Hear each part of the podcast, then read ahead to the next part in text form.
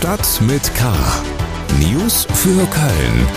Der tägliche Podcast des Kölner Stadtanzeiger mit Helmut Frangenberg. Herzlich willkommen zu Stadt mit K. Schön, dass Sie dabei sind beim täglichen Nachrichtenpodcast des Kölner Stadtanzeiger. Unsere Themen am 7. Juli. Streit um ein Hochhaus. Unternehmen droht mit Wegzug aus Köln. Ein Jahr nach der Flut, Journalistenschule und Stadtanzeiger präsentieren Multimedia-Projekt. Jubel in der Volksbühne, Gerd Köster spielt den unbequemen Büttenredner Karl Küpper. Schlagzeilen. Die Beschäftigten der Uniklinik haben mit einer Kundgebung in Essen erneut versucht, den Druck auf die Arbeitgeber zu erhöhen, um eine Einigung im Tarifstreit durchzusetzen. Es ist weiterhin offen, wann es zu einer Einigung kommen kann und wann die Streiks am Klinikum aufhören. Von den Protesten sind die Unikliniken in Köln, Aachen, Bonn, Düsseldorf, Essen und Münster betroffen.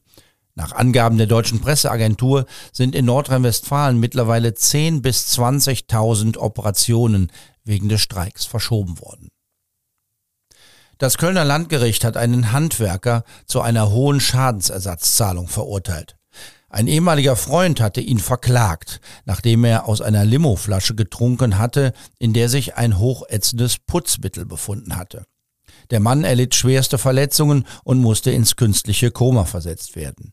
Die Flasche hatte sich in einem Kühlschrank hinter der Ladentheke eines Computergeschäfts befunden. Das Gericht sah eine Verletzung der Verkehrssicherungspflicht, obwohl der Kläger ohne zu fragen an den Kühlschrank hinter der Ladentheke gegangen war. Das Gericht meinte, dass dies unter Freunden üblich sei. Der Handwerker muss nun fast 19.000 Euro zahlen. Ein Meilenstein in der Geschichte des Unternehmens. So hat die Kölner Sportstätten GmbH ihren Festival Sommer im Rheinenergiestadion bezeichnet. Fast eine Viertelmillion Menschen besuchten die Konzerte von den Ärzten, den Toten Hosen, den fantastischen vier Iron Maiden, Red Hot Chili Peppers und Casalla. Nun wird das Stadion wieder umgerüstet. In der nächsten Woche kehrt der Fußball zurück. Am 16. Juli empfängt der 1. FC Köln den AC Mailand zum Freundschaftsspiel. Ein großes Kölner Unternehmen droht mit seinem Wegzug aus der Stadt. Hintergrund ist der Plan, direkt am Rhein ein Hochhaus zu bauen. Wir kommen zu den Themen, über die wir ausführlicher sprechen wollen. Politik. Das Versicherungsunternehmen DEVK möchte seine Zentrale zwischen Zoo und Rhein neu bauen und es will dabei nicht kleckern, sondern richtig klotzen. Im Gespräch ist ein Hochhaus mit bis zu 145 Meter Höhe. Damit wäre es fast so hoch wie der Kölner Dom und das an einer sehr exponierten Stelle. Im Studio ist mein Kollege Matthias Hendorf aus der Lokalredaktion des Kölner Stadtanzeiger. Weitgehend unbemerkt gibt es, Matthias, seit rund drei Jahren Gespräche zwischen der DEVK und der Stadtverwaltung. Nun prüft das Unternehmen, ob es nicht in eine andere Stadt ziehen soll. Worüber ärgern sich denn da die Verantwortlichen? Naja, in erster Linie verlieren sie den Glauben, dass das Hochhaus in Köln möglich ist. Der aktuelle Anlass, dass die Ankündigung gekommen ist, ist allerdings ein vergleichsweise kleiner. Die Stadt hatte der DEVK zugesagt, bis zum 6. Juli die Rahmenbedingungen für einen Architektenwettbewerb zu liefern. Das hat sie nicht getan. Deshalb hat, ist heute die Pressemitteilung gekommen. Es geht um viel Geld, um Steuermillionen und auch um 750 Millionen Euro, die die DEVK investieren will. Ich würde sagen, die DVK hat heute die Muskeln spielen lassen. Also eine Drohung. Woran liegt es denn, dass es nicht äh, weitergeht, nicht vorangeht? Sind das eher so die üblichen Probleme in einer Stadt, in der so gut wie nichts schnell geht? Oder gibt es auch inhaltliche Kritik an dem Hochhausplan?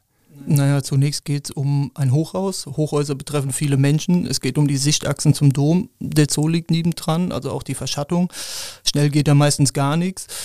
Im aktuellen Fall ist das Problem, dass der Standort nicht im aktuellen Höhenkonzept äh, niedergelegt ist. Also man sieht nicht, was da möglich ist. Es ist also Verhandlungssache. Das macht alles so schwierig. 145 Meter sind viel an dieser Stelle. Das Kolonia Hochhaus am Rhein ist ähnlich hoch, aber es steht 500 Meter weiter stadtauswärts, also ein bisschen weiter weg vom Zentrum. Ist denn die Höhe noch verhandelbar? Die DVK sagt ja, sagt aber auch, ihre liebste Größe wäre 145 Meter. Sie hat zwei andere Varianten mit 90 und 130 Metern eingebracht. Aber mir scheint es ist der Kasus Knaxus, wie ergebnisoffen der Architektenwettbewerb ist. Also geht man in den Architektenwettbewerb rein mit einer großen Höhe wie 145 Meter oder sagt man, es ist alles möglich an der Stelle. Das muss ich klären. Außerdem muss die Politik daran beteiligt werden. Wie schätzt du die Lage ein als Beobachter? Wie geht es da jetzt weiter? Ich würde sagen, dass die beiden Seiten sich zusammenraufen, wenn die DEVK nicht zu sehr eskaliert. Das ist zumindest das, was ich aus dem Rathaus höre. Zumal die DVK ja auch gesagt hat, sie würde am liebsten in Köln bleiben. Deshalb, ich persönlich glaube, dort könnte ein Hochhaus entstehen, aber keines, was 145 Meter hoch ist. Herzlichen Dank, Matthias Hendorf, über den Streit um ein neues Hochhaus am Rhein und die Drohung der DEVK aus Köln wegzuziehen. Mehr zum Thema bei ksda.de und in der Freitagsausgabe des Kölner Stadtanzeiger. Aus der Region. Ein Jahr nach der Flut in den Nebenflüssen des Rheins haben die Kölner Journalistenschule für Politik und Wirtschaft und der Kölner Stadtanzeiger ein großes gemeinsames Multimedia-Projekt auf die Beine gestellt. Am Beispiel von Leichlingen an der Wupper wird die Katastrophe, ihre Folgen und das Leben vor Ort ein Jahr danach dokumentiert.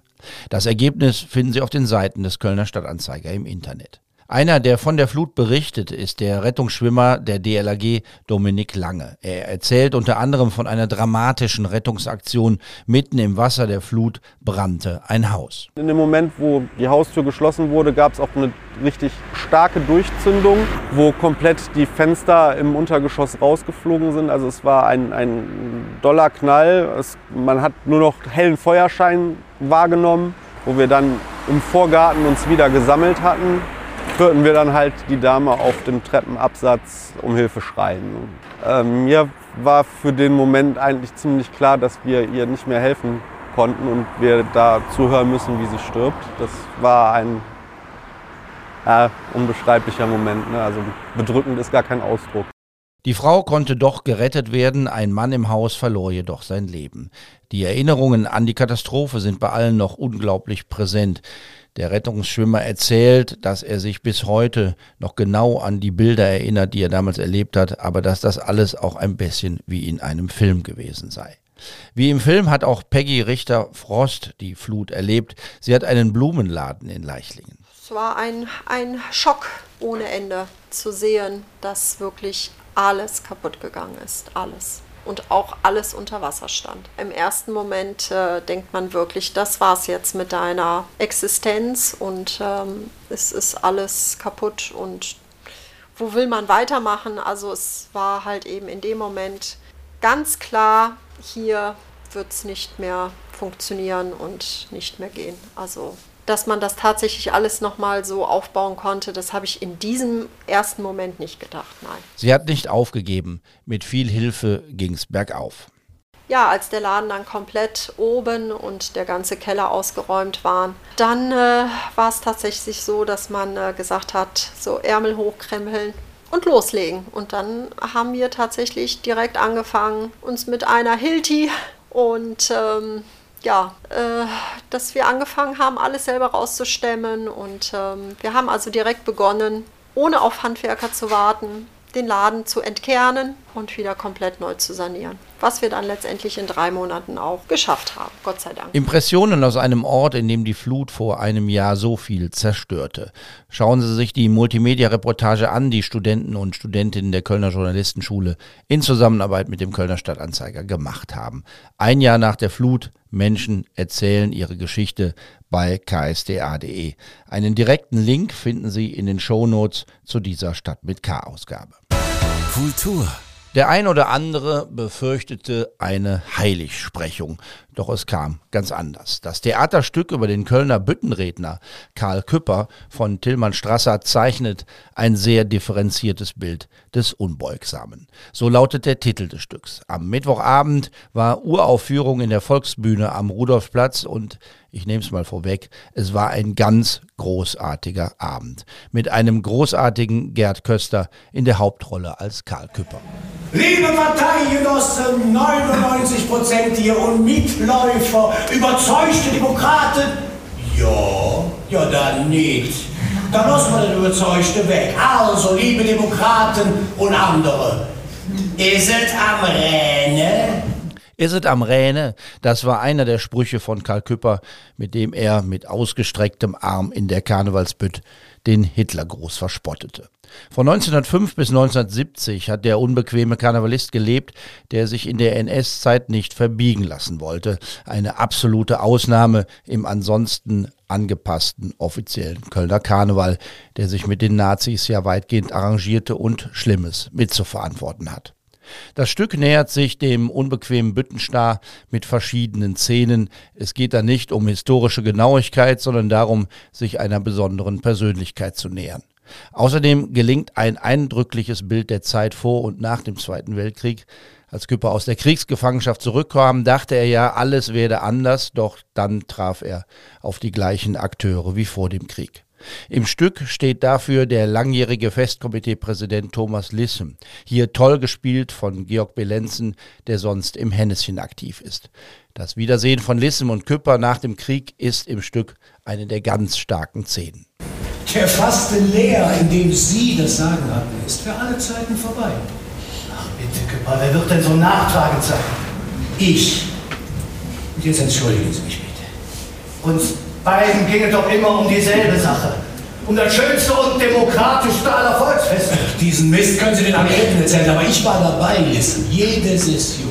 Ja, dann wissen Sie ja auch, dass ich die Nangenrevolte angeführt habe. Wir und Sie wissen, dass diese Alibi-Initiative überhaupt nichts gebracht hat. Im Gegenteil. Der ganze Laden hat von den Braunhemden gebuckelt. Es geht im Stück aber nicht nur um den Karneval in der NS-Zeit, es gibt einige durchaus unbequeme Verweise in die heutige Zeit. Da wird das Spiel um Karl Küpper unterbrochen von drei Gästen, die sehr authentisch ihre Sicht auf die Dinge vortragen. Ganz stark ist der Beitrag von Jupp Ment, dem Kölschen Schutzmann, der davon berichtet, wie ihn als Redner der Saal Karneval süchtig gemacht hat. Süchtig nach dem Karneval, aber auch süchtig nach Alkohol. Auch um Depressionen zu betäuben. So klar hat das der Kölsche Schutzmann Ment noch nie öffentlich gesagt. Und es gab einen sehr starken Einwurf eines Fedelskarnevalisten aus Brück, der auf der Bühne scharfe Kritik am organisierten Karneval unter dem Dach des Festkomitees übte. Das Premierenpublikum war begeistert. Hier zwei Stimmen von Menschen, die sich auskennen. Karl Küppers Biograf Fritz Bilz und der Kölner Brauchtumsexperte Wolfgang Oelsner. Die haben gut herausgearbeitet die verschiedenen Stationen in Karl Küppers Leben vor der Nazizeit, während der Nazizeit, aber auch die Schwierigkeiten nach der Nazizeit und auch nachher seine Resignation und dass er dann, äh, ich muss auch sagen, tatsächlich auch dem Alkohol verfallen ist dass die das auch nicht verschwiegen haben, dass die das nicht schön geredet haben, sondern also tatsächlich die verschiedenen Stationen toll rübergebracht haben. Und der Gerd Köster als Schauspieler hervorragend. Also ich würde sagen, klasse, klasse Stück, hat mir sehr gut gefallen. Es war ein beeindruckendes Lebensbild eines genialen, kreativen, aber auch irgendwie zerrissenen Menschen, ob das historisch immer eins zu eins alles so standhält, ist eine andere Frage, aber sie war, es war eine hervorragende Vorlage, um dieses Lebensbild uns sehr eindrücklich deutlich zu machen. Wolfgang Oelsner und Fritz Bilz nach der Premiere. Also tolles Volkstheater mit Anspruch, der Unbeugsame, der Widerstand des Karl Küpper in der Volksbühne am Rudolfplatz. Die nächsten Aufführungen sind in der kommenden Woche Montag bis Donnerstag und dann wieder Anfang September. Also mit den besten Empfehlungen von dieser Stelle. Das war's für heute. Mein Name ist Helmut Frankenberg. Bleiben Sie wachsam, aber bitte auch gelassen. Tschüss. Stadt mit K. News für Köln. Der tägliche Podcast.